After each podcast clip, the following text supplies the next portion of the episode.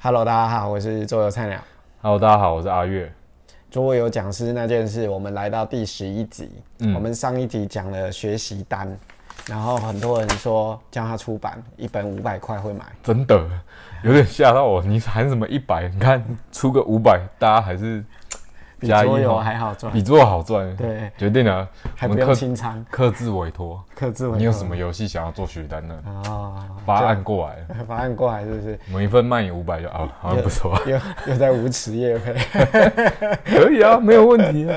好，学习单，如果还不知道什么是桌游的学习单，讲师的利器的，请去看上一集。好，我们的第，我们有做10集初。初步的介绍。对对对对对，一本价值五百块的，还不是我自己讲的哦，是下面人留言说可以卖五百。对对对，因为他说坊间一个游戏的学习单好像两三百块的，我看我卖五百，简直就啊就廉价。对不对？所以哎、你说不定出了一下就上成品畅销榜，哎，真的，翻译什么这样我可以分好几集，一集出十款就好。啊、而且你这频道就是都没什么人看，说不定出完书以后就订阅量大增。哦，好像不错啊，对啊，我我觉得你还是认真出版，不要再来录影片了。真的真的真 的。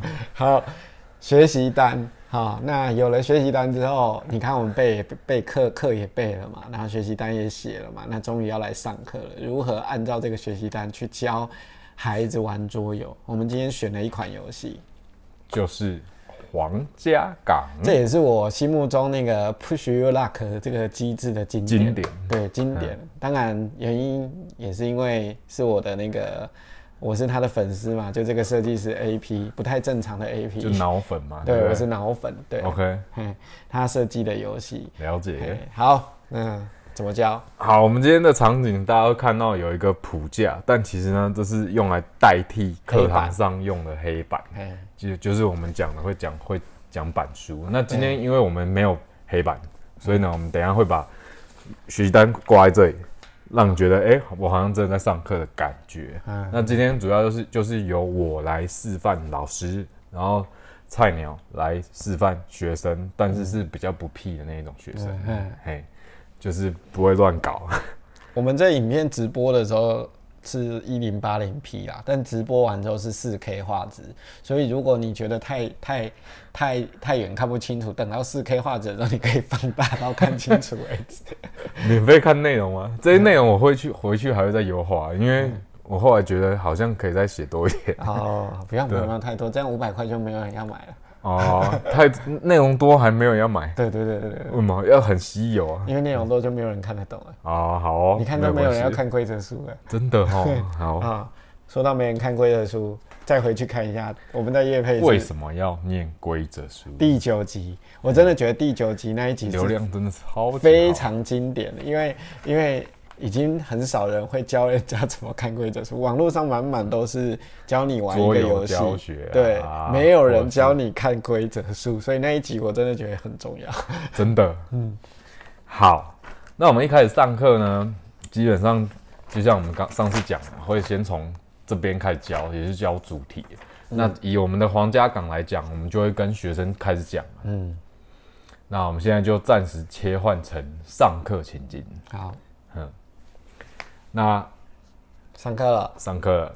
我做好了。好，哎、这游戏看起来好好玩哦、现在海盗哎、老师，我们已经一开始学生不会拿到游戏，哦，他不会拿到游戏，学生碰游戏会减损他玩游戏的时间五分钟，在我说可以开始玩之前。哎，，先不要跑。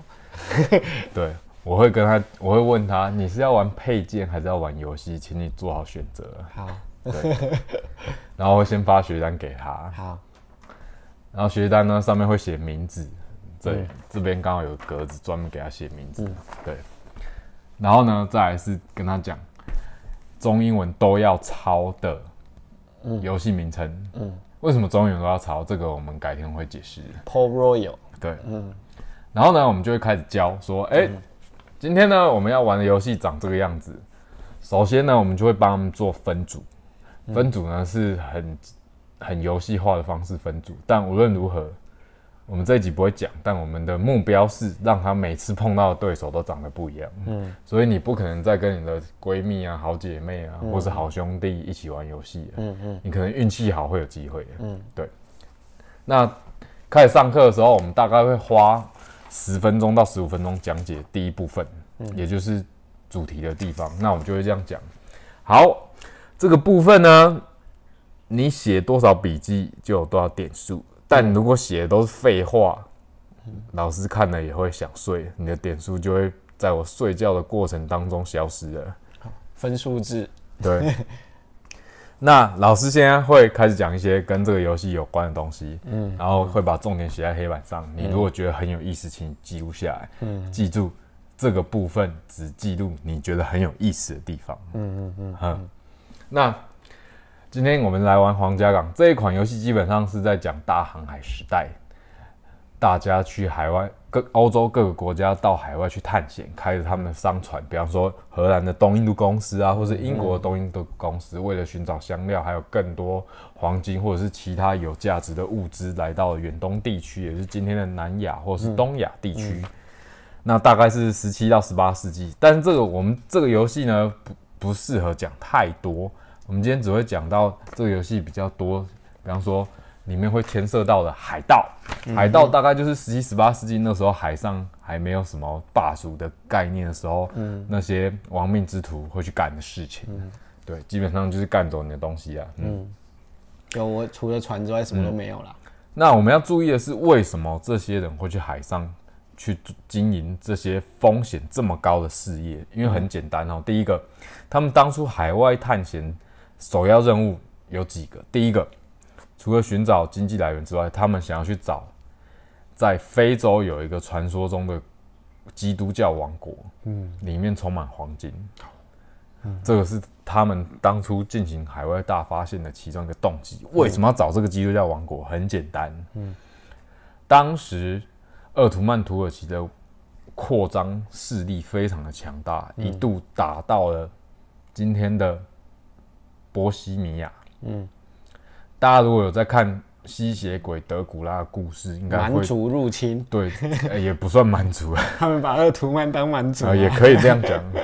这部分我们改天会再细讲。但无论如何，那个时候欧洲只要看到从东亚过来，欧洲称为蛮族，超怕，他们超怕，他们觉得天哪，嗯，可能又要被灭了，嗯，所以他们想说，哎，既然在非遥远的非洲有一个那个基督教王国，我们是不是可以联合他对二十万土耳其进行一次包围，然后进行联合打击？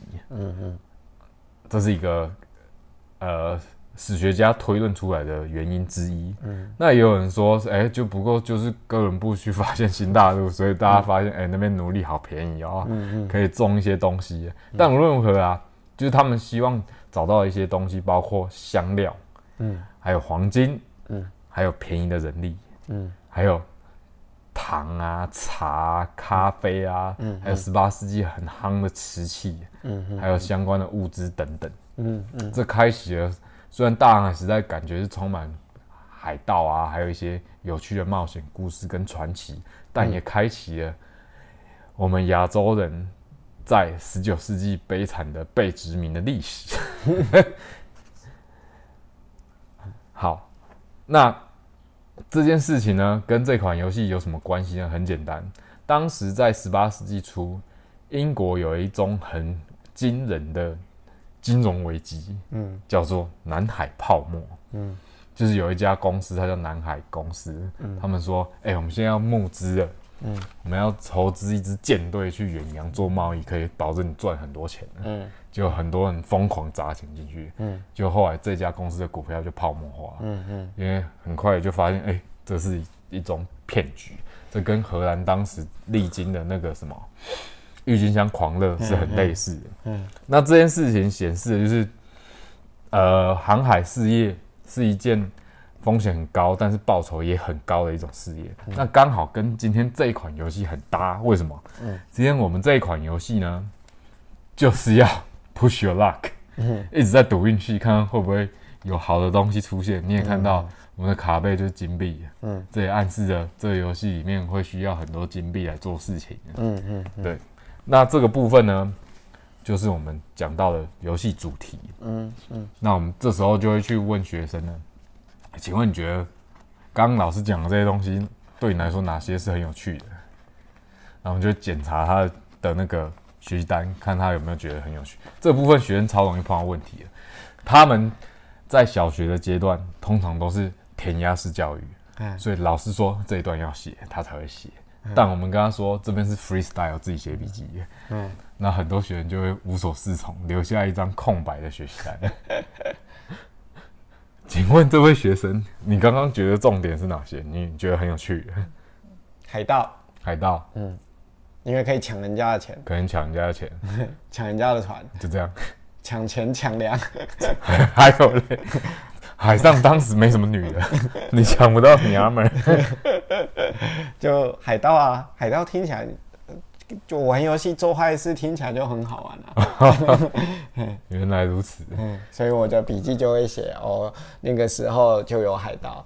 OK，这样子的笔记呢是可以的。嗯但是如果，但是我们很常碰到小朋友全部空白，嗯这个时候我们会跟他讲，如果你对这些东西都没有兴趣，嗯。那你学的东西，学校老师教的，其实也都没有什么用啊。嗯。你也可以不用写笔记的，嗯。我们也不会呛他。简单来说，就是我们要告诉他，你觉得有趣的地方把它写下来，嗯因为这跟游戏本身也有关联。嗯，嗯。对，好，好，那接下来下个部分就会比较重点了，这个部分板书的需求就很大，我们就会开始在黑板上写板书。左边刚刚是主题，对，嗯那这边呢就会跟他讲这个游戏要怎么进行。通常我们的板书会分目标跟轮到你要做什么，嗯还有再进阶一点会补充一些卡片的功能，这三大区块。嗯嗯嗯游戏的目标通常就是一定要跟学生讲清楚了，不然他不知道怎么输赢。嗯虽然游戏通常都是最多分的人获胜，嗯可是很多时候这种看起来很笨的提示，却是学生超容易忘记的。嗯嗯，他们上课晃神的时候就不知道自己要干嘛，是，不知道自己要干嘛的时候，他们就会乱玩。嗯乱玩的学生虽然不多，但他就会破坏其他学生的游戏体验。嗯嗯像这样子在翻动老师配件的学生，他就会造成其他学生情取校友，就会学学他一起翻。哎、老师这游戏看起来好无聊哦，你觉得？不会啊，看这起来这位同学，你觉得看起来好像很好玩，有船又有人哎，是啊？哎呀可是我们玩过上面还有刀哎，其他还有模型呢，这种卡片，可以接受啊？没有没有没有没有，我们老师没钱带有模型的游戏，有啊，我有带过啊，什么游戏有模型？有，我现在有一盒游戏我一直要卖掉，一直没卖，它上面真有船的啊，的海盗游戏这，个吧，那个。不是 Serenissima 啊。Serenissima 是地中海那个拜占庭的，啊，我说的那个是正宗海盗游戏，哦，OK，对，好，我可以卖你。好，what？已经够多了，那款还不错，认真讲。啊，已经够多了。好好，继续。然后呢，像这款游戏，我们就会跟他讲说，就会在黑板上写这个部分，我们会希望他全部都抄下来。这部分就没有这么 freestyle，为什么？因为他有写过，他会知道这游戏有哪些重点，嗯所以他就会，我们就会在板书上写，当有人十二分以上的时候结束，最高分的时候就会获胜。嗯那这边就要跟学生定义一下什么是分数，嗯因为游戏里面常常有很多数字，那不是说像这个盾牌符号，有人不知道在干嘛，可能是什么防御值一，但事实上在这个游戏当中，它就是它就是分数。那有人问，哎、老师，那背面的钱算分数吗？有些游戏的确会用钱来决胜负，但这个游戏不是，嗯嗯。所以你就要跟他讲清楚。嗯。那同时在这个过程中，你也是一边在带他认识配件。嗯嗯。那这时候都还不会让学生碰太多配件，嗯可能会叫组长进行展示，嗯。就是跟组长说：“来，组长，现在帮我从游戏卡堆里面找出哪些卡片，嗯。给学员看或者传阅。”对，嗯，然后接着呢，就会开始讲轮到你可以做什么，这个也适合用来给那些想要自己 K 规则的玩家在写笔记的时候，嗯。通常你教的对象啊，最容易晃神的原因是因为他不知道他轮到他的时候可以干嘛，嗯。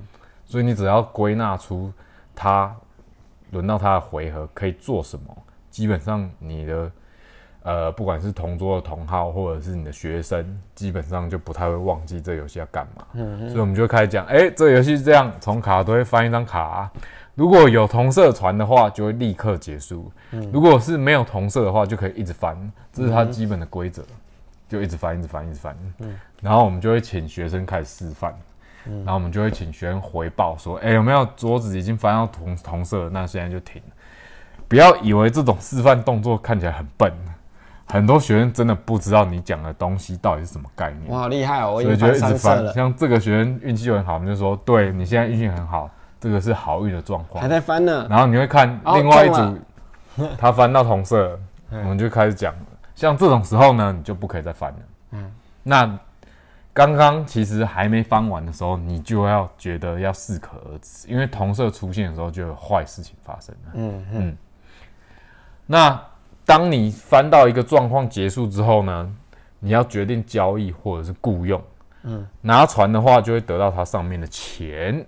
嗯，那如果是雇佣的话，零到三只要一张，四的话要两张，五的话要三张。雇佣的话就是付钱保留卡片。嗯，那上面零到三就是说你花多少钱可以保留多少卡片。零到三就只能保留一张，是这样吗？哦翻出来，如果你的牌只有零到三张，你就只能拿一张你就只，能拿一张保留。四张可以拿两张，对，五张可以拿拿三张。三张，对，所以像刚刚，如果这一张我没翻，爽哎、拿超多钱。对，对啊，这个游戏钱就是用背面来代替，所以有些卡片如果你没把它拿出来花掉，有些卡就永远卡在那。嗯嗯，这个部分我们会去提醒学生说，当个守财奴对你自己本身不一定是好事。嗯，嗯对你有可能把你需要卡片卡在你自己的钱里面，因为这个游戏是，诶呃，三大 Fizzler 他很擅长的一种类型，叫做一卡多用。嗯嗯，所以这个卡片上面除了是代表卡片正面的游戏规则之外，背面就是钱。它如果是背面，就代表钱。嗯嗯，对。然后这些简单的动作讲完之后，我们会请他们做一次简单的试操作。嗯嗯可能就是请组长来示范，嗯然后我们就要说，好，现在组长根据我刚刚讲的规则，你开始示范一次。那你碰到状况，现在就要问你到底懂不懂？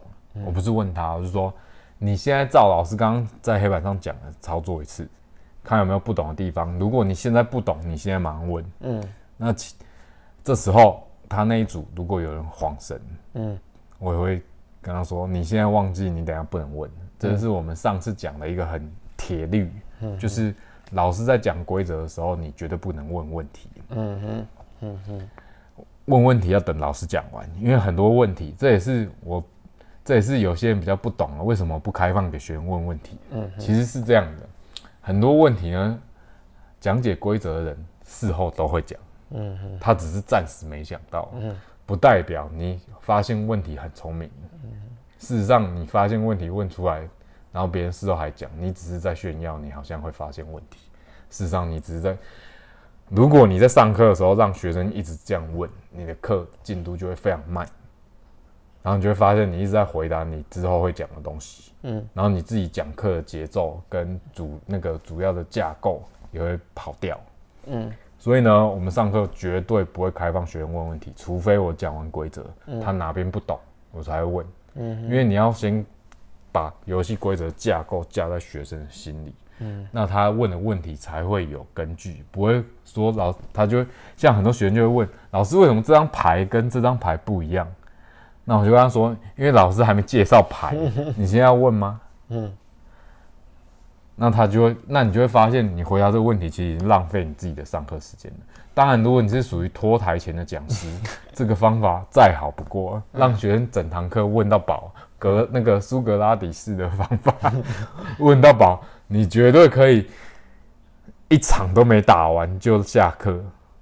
对，但我们是希望学生学到东西的，所以不可能这样浪费时间。嗯嗯那因为上一集刚好有人在底下的留言问到说：“诶，我们会去每一张卡片都叫他们写下来吗？”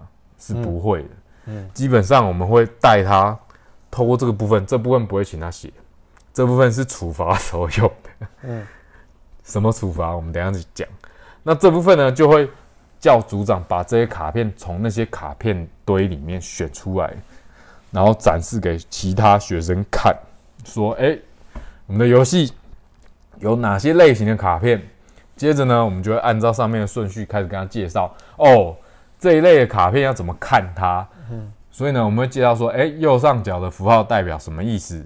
左上角这一区的功用是什么？在下面这些钱是什么意思？那它什么时候会发生作用？这边都会讲。讲完之后，确定那一组对每一种类型的卡片都认知无误的时候，嗯哼，就会开始比较大规模的试跑。嗯哼，那我们说为什么要处罚他？就是很多学员他都不专心听，他会一直狂问。嗯嗯，那我们这时候就会说，哎，你问了这么多次，表示老师讲的你可能不太懂。那老师要麻烦你做一件事，就是把这些卡片全部抄下来，这样你铁定不会忘记。所以就要抄这个。所以这部分同学在抄的时候极度痛苦。对。哦。那他就会很开、很认真的专心听你讲规则，嗯哼，他不会想抄的，放心。好，对。那接下来就要进行试玩了。试玩的时候会出现很多问题，因为讲真的，游戏的规则输到玩家能够正确操作这个过程，其实是会产生非常多误解的。所以你作为老师，你也不要太有压力，说，哎，同学第一次试完错一大堆。嗯嗯嗯，这玩玩家自己在玩家自己试完第一场可能就是有各种神奇的打法、春规出现。对，所以这也是很正常。所以为什么要试完？你就是要让学生去试物，你也不要说哦，他都不记，除非他真的发生很严重的，比方说这个卡片就叫你拿一块。他可以问你说：“老师，这是加义武力吗？”那这种就是拿去教他去抄的，对他就是摆明刚上课根本没在听。嗯嗯，对。那有些是规则上操作的问题，比方说什么情况下要继续翻卡，跟不要翻卡。嗯哼，那像这个游戏在这个部分就很有机会去混淆啊。嗯嗯，对。那我们就会请他试跑一一次。像这种游戏啊，我们之前在一节课、两节课甚至三节课里面都有讲。这一款游戏可能有机会变成两节课，嗯嗯嗯，那程度比较好的学生可以一节课就够了，因为一节课九十分钟，我们大概刚刚这个过程大概只花了最多半小时就结束。一节课可以九十分钟，就就是一般社团课就是安排小学生的两节课，嗯，所以我们把它叫做一节课。好，对，OK，那如果你是社团活动嘛，两节课等于一节课，如果中途不用下课。中途学生想下课就下课啊，不是学生不会想下课，他只会举手，老师我要上厕所，就让他去。嗯嗯，对，嗯，因为他会错过游戏。啊，舍不得，所以我们也会警告，如果你因为游戏太好玩别尿尿到裤子上，等下会有这种事哦。有。啊，有碰过。啊。OK，他就是那种。对游戏好玩到不想去上厕所，我们真有听过哦，就是小学生 玩到尿裤子，你们这是有点什么虐童？我没有虐童，学生自己不去。我说老师的课你要上厕所，你举手就去了啊，不会有什么下课时间。OK，对啊，看好可怕虐童，就是他自己 在那边憋尿，然后继续继续，所以就试玩。试完，然后再到玩玩，进阶一点的学生，大概一节课可以打两两局，甚至到三局，因为他们很快就掌握到游戏精髓。是。那如果比较初阶，他们比较需要去熟悉不同卡牌的 combo 跟组合，嗯，还有引擎 building，那他们可能就要两节。嗯。我们会视情况去评估。嗯。对。那这个就是上半部，也就是讲解规则还有主主题上的引导。嗯嗯。等到他们玩了大概一两场之后，或是第二节课的时候，嗯，我们就开始，我们第一节课就会把这上他们这边写完，就把它收回来。嗯嗯嗯。第二节课他们就要进行。下面的部分，这时候已经玩完了吗？还是已经玩过了？他们都都有胜负了啊！如果时间还够，我们耶，我要开始玩了。胜胜呵呵呵呵，这这以下画面请自己跳过，这个他只是在演给你看而已。好，好玩完了。这时候我们就会请他开始写这两部分了，因为我们学单有在进化，这两部分我不要写啊，我要玩，写那个干嘛？我要继续玩，因为你有没有？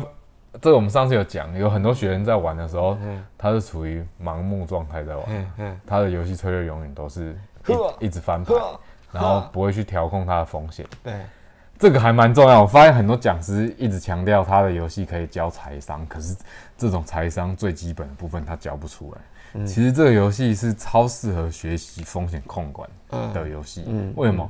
你要去算，让你游戏让你能够容易爆炸的情况几率大概是多少？不一定要很精确。嗯嗯。如果不预知这个情况，就会变成一种赌徒心态。嗯嗯。这个跟投资理财的基本心法很像。就像你不懂股市，然后砸钱进去只想赚钱，那就是赌博。嗯嗯嗯嗯。那其实这一款游戏也是，在你不知道风险规模有多大的情况下，你只是一直翻牌，那其实基本上就是把自己丢在赌局里面。嗯。事实上，在这游戏获胜的学生，通常都是懂得去控制风险的，保守派的胜率比较高啦。对。嗯。但是。偶尔一两次赌中会很爽，这就是游戏的乐趣。这就是游戏的乐趣。对对，而且他也不是盲目赌啦，他是有根据的在赌。对，因为你看别人前面翻牌，你如果有在记牌的话，还是可以约略大概知道说哦，红色的钱已经被拿光了，对对，或者是黑钱已经被拿光。对，所以你再翻到红色几率其实就小了，所以你可以勇敢的再往前走，对不对？对。然后呢？你看我是聪明的学生，我发现了。对这部分，其实就是我们绿色这一块想要去带学生思考。比方说，我就完后心得，我们就会请他，我就会把题目抄在黑板上，看情况决定他们要写多少题。哦。假设今天这群学这群学生很屁，嗯嗯，我刚刚说不好意思，因为你们。感觉心得很多，所以我认为你们可以把三题的意见全部都发表完。他们就觉得老师你在讲反话，不好意思，我讲话都这样。我在课堂上，我的处罚通常都不会用负面的形容词来讲。像我们就会问他说：第一个，你认为在这游戏里面哪一种类型的角色卡最好用？这一题是陷阱题，但也是在考验他对游戏角不同类型卡片的认知。嗯，商人，为什么？因为。翻到特定颜色的船都还可以加钱，钱在这个游戏很重要啊。可是到后期你快赢的时候，钱就不重要了啊？为什么？为什么？十二分哦，有钱我就可以买人啊，买人我就可以一直堆技能上去啊。OK，对呀，然后我就越来越强啊。好，像这种答案呢，就属于合理的答案，那他可能就一次就过了。嗯嗯。那有一些不合理的答案，比方说，老师我喜欢这个水手。水手，因为他看起来很帅，而且他有刀。那这种答案呢，我就会退他说不好意思，我们不接受这种不经过大脑的答案。我有经过大脑啊，经过大脑是这样吗？他有刀，这样进去，然后这样出来，很好看啊，很好看啊。对啊，为什么很好看不能是理由？不行啊，老师你不知道教育部说要视性教学吗？视性教学，那我觉得这样课不适合你。哦，对，我脑残，你要试我的性啊？脑残不适合这个学校。哦，死定了！这个影片，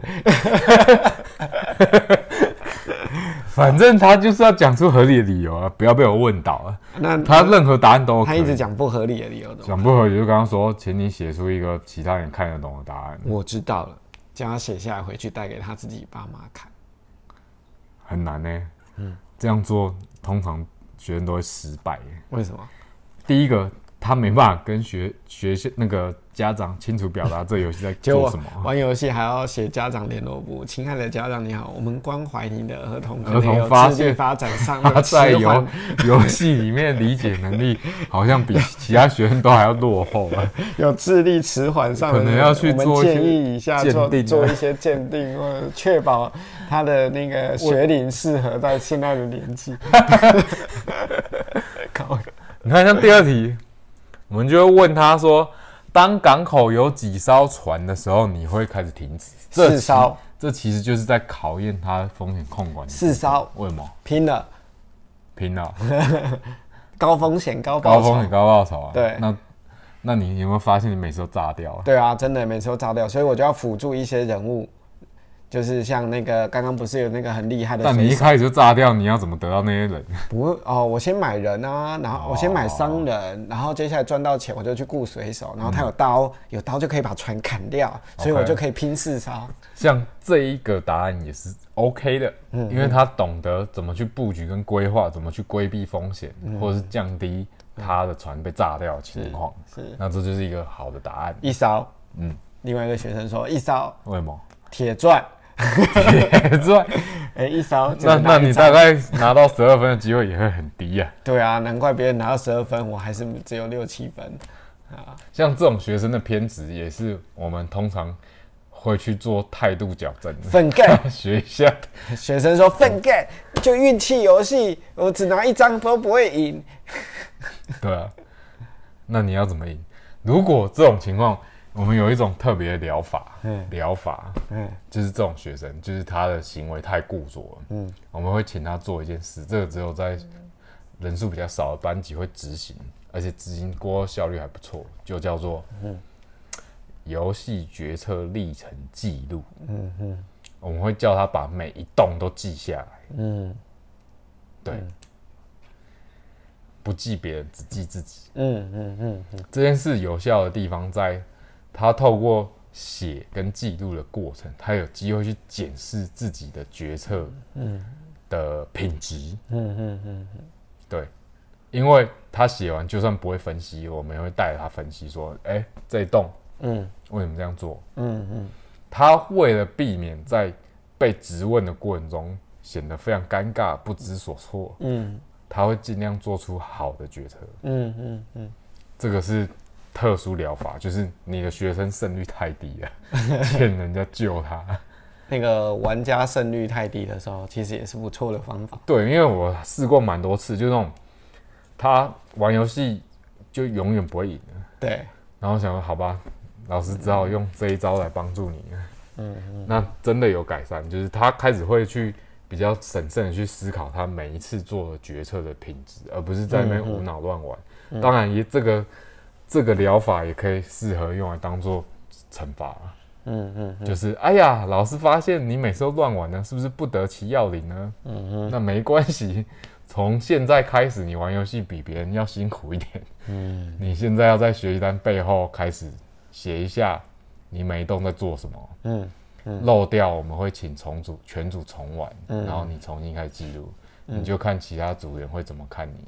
是，然后其他组员就紧张了，其他组员在他动完的时候说：“哎、你赶快写。”好，然后像第三题，我们就会问他：你认为运气和你的决定在这个游戏当中哪一个比较重要？嗯都很重要，怎么说？因为我控制不了运气，我控制得了我的决定，所以都很重要。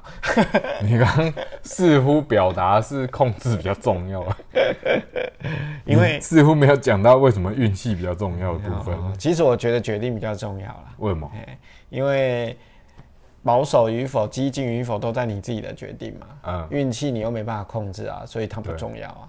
你没办法控制的东西其实不重要啊。嗯哼，啊，好，这个答案也是 OK 的，嗯，但他们都通常都要用写的，写的也不用写这么多，他只要把重点写出来。我也觉得其实就我觉得决定比较重要，因为我决定翻牌就爆了。这种答案就被推荐了。我们有学生被退六次，退到后来眼泪都滴出来。我们说，请你用别人可以懂的方法去解释你的想法，不然别人不会理解。哦，你讲一种必输的策我觉得略，决定比较重要。自从我决定玩这游戏之后，我就要写好多东西，如果写正常的话，就不会被退了嘛，对不对？又被退了。啊，我回去不玩了，什么？可以哦，我们这个班人太多了，欢迎你退班，我们会改课表。哦，OK，对对对对对。那最后一个部分是会请他发明一张新的卡，因为我们都知道是这个我已经想到了。哦，你要发明什么？对对对，我要发明一张牌叫瞭望员，为什么？驱动每回合一次，可以看牌顶上的那一张牌，再决定要不哦，这还蛮好的。嗯，像这种设计就属于有意义的设计。嗯，因为我们后来发现，有一些人在教小学生发挥创意跟设计的时候，嗯，他们是属于那种没有章法，就说，哎、小朋友就挥洒创意没有关系啊，你看小孩的笑容多天真呢。回他老母，为什么你又开始爆粗口了？有多少设计师自以为是的挥发创意，设计出多少分梗？哦，对对对，这件事其实就是我要讲的。这部分虽然是发挥学生对游戏理解的创意，但请记住，创意是需要锻炼跟淬炼的。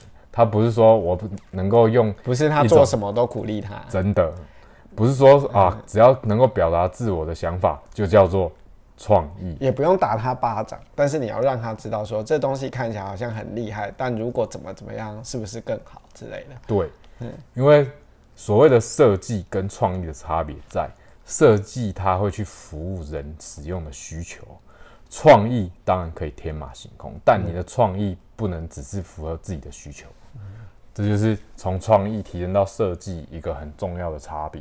嗯嗯，这也是很多初阶设计师在设计游戏就碰到一个思想上的障碍。他觉得说，哎、我的游戏就是照我的方法玩啊，嗯啊，不就是表达自我吗？然后你就放飞了，然后就不会有人玩游戏，就这样，对啊，你就自己玩吧。真的，尊重你的创意，但我们就这一局就先 pass，以后这设计师游戏就不玩了。真的 好，好，大致上走完这个流程，这个游戏就差不多了。嗯，那他会买一盒吗？他不愿意买，因为他玩完精髓得到了，可以走了。除非我们有可能会这样啊，学期末我们会每个人送他一套游戏，啊含在他的材料费里面，我们就会请他挑他哪一款比较喜欢，在合理的那个成本范围内，送他。那他就有一盒带回家。对，那没有玩完之后，那各位同学板书上有没有看到这里有个电话零九叉叉叉叉？呃没有你如果觉得这游戏很很不错，欢很好玩的话，欢迎跟我们采购啊。对对，年末清仓六折就好。怎么比今天的清仓好像还要贵？高倍没有吧？皇家港我好像很少看到他在清，他没有在清啊，很很少啊，因为这游戏还蛮蛮蛮不错的啊。对啊对对对只有规则书写的稍微复杂一点。对，也也还好啦，也还好。拜托，我已经很难得看到游戏规则书只有这样两页而已。但你知道有一些想要当讲师的人又回到那一个话题了。嗯，我当时就发，其中有一个老有一个学生就发这给他，他真的会有障碍。嗯我可以理解啊，因为他没有看我们的地球集。对，你如果要克服这个障碍，第九题嗯，保证有又效夜又夜配了。有业配。好，好，这就是我们大致上会去怎么教，透过学习单来教学生的一个方法。上完课他们怎么收游戏？收游戏要点配件啊配件少了那一组组长买下来，啊，赶快桌子里面找啊那因为我们有那一张牌呢？我们曾经发现过学生的配件被干走，干走，或者是掉到某人书包里面，然后一辈子就不用找到了。掉到某下人下下怎么掉会掉下礼拜他学生会跟你说，老师，我们班那个没来上桌的客人在他书包发现一张卡片，我就觉得哇哇，最好是卡片会自己飞到书书包。对，这个要怎么避免这个状况呢？请继续收看我们其他集，我们之后会下一个大单元啊，之后有个大单元要讨论是班级经营跟品格教养的部分。这部分我们目前为止都没有花太多力气跟时间去琢磨，听起来很嗨耶。这是之后会花时间去讲的。那 anyway，就是今天我们要跟各位示范的怎么透过学习单来进行教学。那今天选的游戏呢是《皇家港》，也是一款好游戏。像这种屁孩学生呢，我们就会请他说：“太好了，这个人不需要脸。” 下一节课老师会帮你印一张游戏封面，你整节课只能用这个方式进行游戏。如果你老师，那要帮我挖眼睛的洞？不会。哦，为了求封面的真实，上面不会有眼睛的洞。那老师这样我怎么挖？我没办法用手就知道卡牌上。你如果没办法玩游戏，又不小心让配件掉到地上，那你刚好就符合我们不能玩游戏的条件呢。我是做的菜鸟，我是阿月，下次再见，拜拜